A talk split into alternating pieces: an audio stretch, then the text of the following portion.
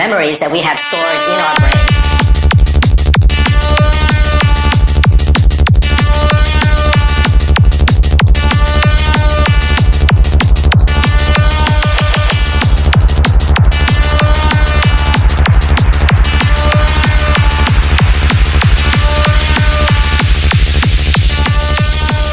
Memories that can be elicited by moving into an environment that resembles something that we've already experienced.